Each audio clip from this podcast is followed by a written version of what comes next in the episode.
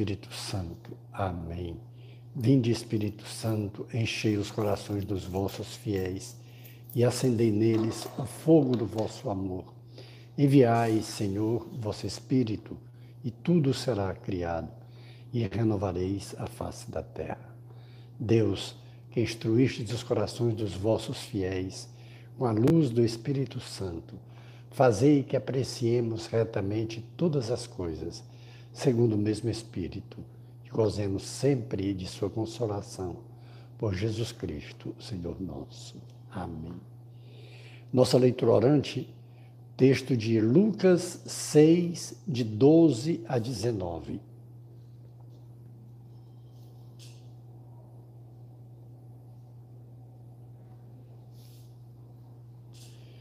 Naqueles dias, Jesus foi à montanha para orar e passou a noite inteira em oração a Deus.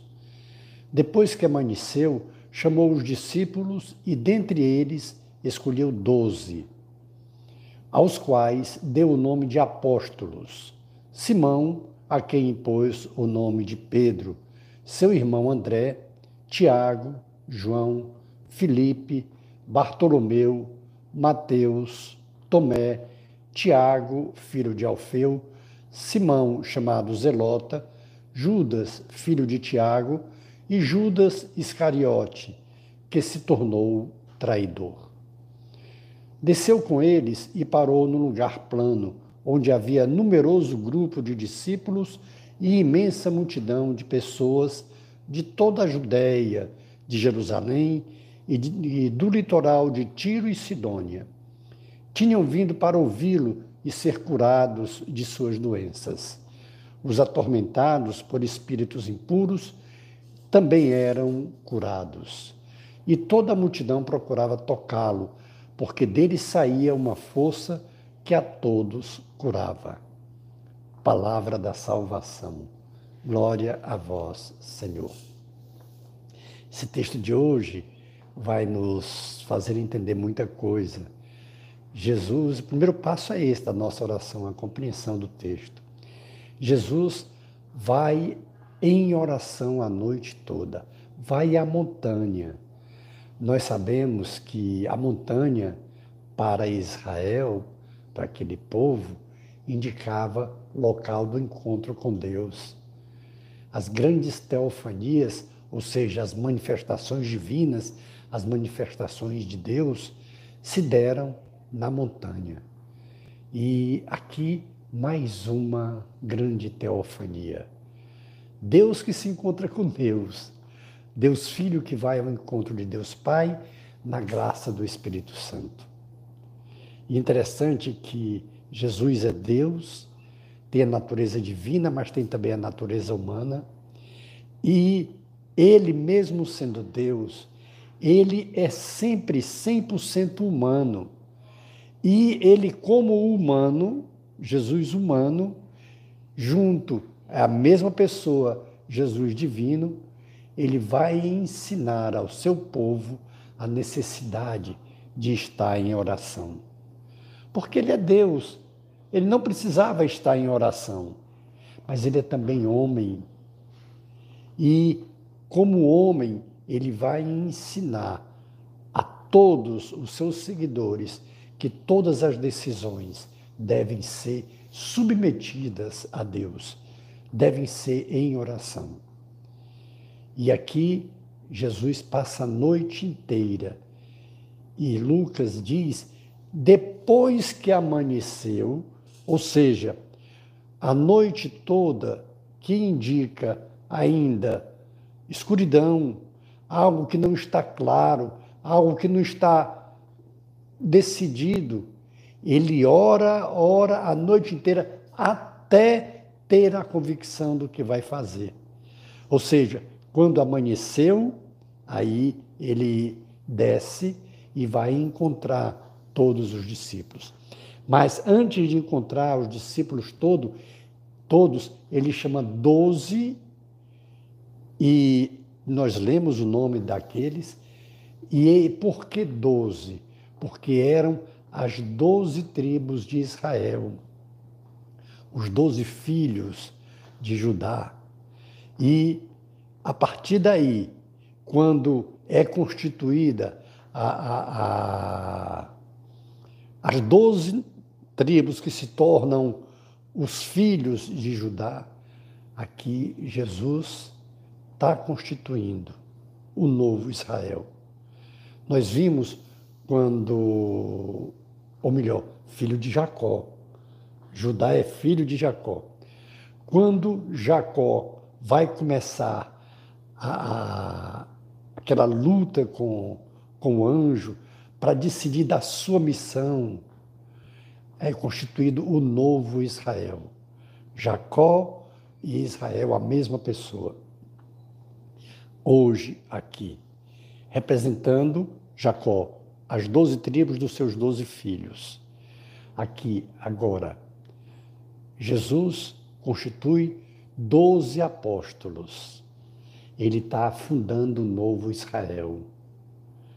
É a nova constituição de Israel, com essa mentalidade agora de Jesus, e não aquela mentalidade que foi corrompida, que nós temos rezado sobre isso, a gente tem visto a corrupção que se sujeitou, principalmente os dirigentes religiosos e aqueles a quem eles eh, eh, deveriam formar na retidão. Jesus agora está constituindo um novo Israel. E só depois que amanheceu, quando ele estava claro, e entre eles Judas, o que é importante, que se tornou traidor. Ou seja, é, as pessoas, Judas em si, não era o traidor, ele se tornou, ele se deixou envolver pela tentação, pela sedução, e aí se tornou traidor. Também é interessante que depois que Jesus encontra os discípulos e aquela multidão, nós vimos que, e eu vou ler aqui, tinham vindo para ouvi-lo e ser curado de suas doenças, os atormentados por espíritos impuros, ou seja, pelos demônios, também eram curados. E aqui Jesus está mostrando claramente o que nós devemos aprender. A presença de Jesus é a melhor forma de libertar de todo o mal. A presença de Jesus, ela liberta do inimigo, ela liberta do demônio. A melhor maneira de expulsar o demônio de qualquer pessoa, ideias demoníacas de qualquer pessoa, é apresentando Jesus Cristo, apresentando o seu Evangelho. Porque ao acolher o Evangelho de Jesus, tudo aquilo que é impuro vai deixando a vida, vai deixando para trás. A gente até pensa em nós, já no segundo momento, aquilo que é, o texto fala para nós. Primeira recomendação que Jesus nos faz, que todas as nossas decisões nós devemos submeter ao Senhor, ao seu senhorio, à sua vontade. A melhor maneira de nós decidirmos qualquer coisa, tomar qualquer decisão, é antes estarmos em oração. E orarmos até ficar claro o que, o que Jesus quer para nós, o que é que Deus quer nos mostrar. Enquanto não tiver claro, continuamos orando. Não devemos tomar nenhuma decisão precipitada. Não, não devemos tomar nenhuma decisão sem estar absolutamente claro em nós o que Deus quer para nossas vidas. Porque, ainda que seja sacrifício, ainda que seja renúncia, mas será o melhor. Por isso mesmo, um dos grandes ensinos de hoje, da, do texto sagrado para nós é não fazermos, não darmos nenhum passo sem ser fora da oração. Todo passo deve ser submetido a Deus em oração. Quando o evangelista diz que passou a noite inteira, só depois que amanheceu ele desceu e fez a escolha dos doze, está mostrando para nós Enquanto tiver dúvida, enquanto for obscuro, não devemos decidir. Seja o que for na nossa vida, seja o que for. nós devemos sempre estar em oração com o Senhor. E depois que Ele, o Espírito Santo, clarear as nossas ideias, aí sim, aí nós devemos decidir, aí nós devemos agir. Nós não podemos nunca é, tomar nenhuma decisão sobre emoção, sobre pressão, sobre entusiasmo, precipitadamente. Não. Nós precisamos aprender de hoje o que Jesus nos ensinou. Uma das maiores decisões de Jesus é a escolha do seu colégio apostólico. E apóstolo quer dizer enviado, missionário, servo. E Jesus, para escolher aqueles que iriam continuar a sua missão, ele está em oração. Nós devemos ver isso para nós. Outro ponto importantíssimo que nós precisamos aprender com Jesus: a nossa presença deve ser libertadora para as pessoas, nunca opressora. A nossa presença, assim como a presença de Jesus curava todos de espíritos impuros, ou seja, expulsava o mal, também nós devemos, com a nossa presença, porque somos submetidos ao senhorio de Jesus, porque nos submetemos em oração ao que Ele quer das nossas vidas, as nossas presenças, onde nós estivermos, deve ser luz para as pessoas. Nós devemos ser um bálsamo para as pessoas. Devemos sempre ter palavras consoladoras, animadoras, palavras de entusiasmo, palavras de encorajamento, nunca de condenação, de julgamento. Jesus sempre é libertador. Assim nós não somos os apóstolos, porque os apóstolos hoje são os discípulos, são os bispos, mas os bispos também delegam missão aos missionários. Nós somos seguidores de Jesus. E como seguidores de Jesus, somos discípulos. E como discípulos, devemos imitar o Mestre. Portanto, a nossa presença, onde nós estivermos, deve ser uma presença libertadora, deve ser uma, uma presença amorosa, uma presença de compaixão.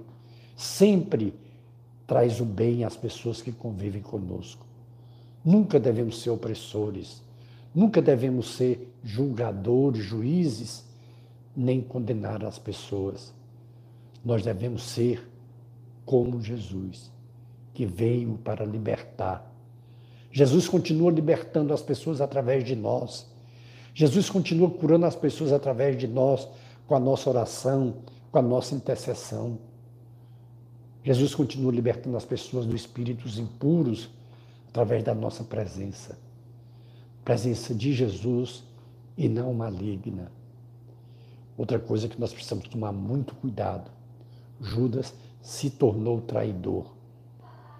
Não é difícil também nós, diante das tentações, negarmos Jesus, trairmos Jesus com as nossas palavras, com nossas ações, com nossas omissões, com nossas indiferenças. Portanto, hoje, quando Jesus escolhe os doze apóstolos, ele escolhe também seus discípulos, ele escolhe também a nós para sermos aquelas pessoas que apresentam Jesus aos outros, que a sua presença diante dos outros sejam presenças consoladoras, libertadoras, de paz, de amor, de compaixão. Nós precisamos pensar nisso. Nós podemos e devemos ser esse discípulo de Jesus onde estivermos. E para isso, precisamos ser pessoas que nos submetemos a Deus em oração. Por isso que é maravilhoso, de preferência, a gente iniciar o nosso dia com essa leitura orante, ouvindo a palavra de Deus, atualizando a, a palavra de Deus para nós e a nossa, o nosso compromisso de pormos em prática essa palavra. E esse é o terceiro passo que nós vamos dar agora. Dê uma pausa no seu vídeo e, diante do que o Senhor falou, daquele que o Espírito Santo falou no seu coração, faça agora o seu compromisso com o Senhor, de ser presença de Jesus onde você estiver de ser essa luz para iluminar as trevas, de ser essa pessoa que vai sim buscar cada dia mais ser pessoas de intimidade com o Senhor em oração. Dê a sua pausa agora e faça o seu compromisso. Retornando à nossa oração, esse momento é o da contemplação. Quando nós contemplamos as maravilhas de Deus, nos deliciamos com a graça do Senhor. E o tempo que você puder dispuser, que você dispuser, faça isso agora. Depois da bênção que nós vamos pedir ao Senhor pela intercessão de Nossa Senhora do Carmo, de São José, de São Francisco, de Santa Teresinha e de São João Paulo II, que Deus nos dê sua graça e sua bênção, e sua face resplandeça sobre nós. Abençoe-nos o Deus Todo-Poderoso, o Pai e o Filho e o Espírito Santo. Amém. Face de Cristo, resplandecei em nós.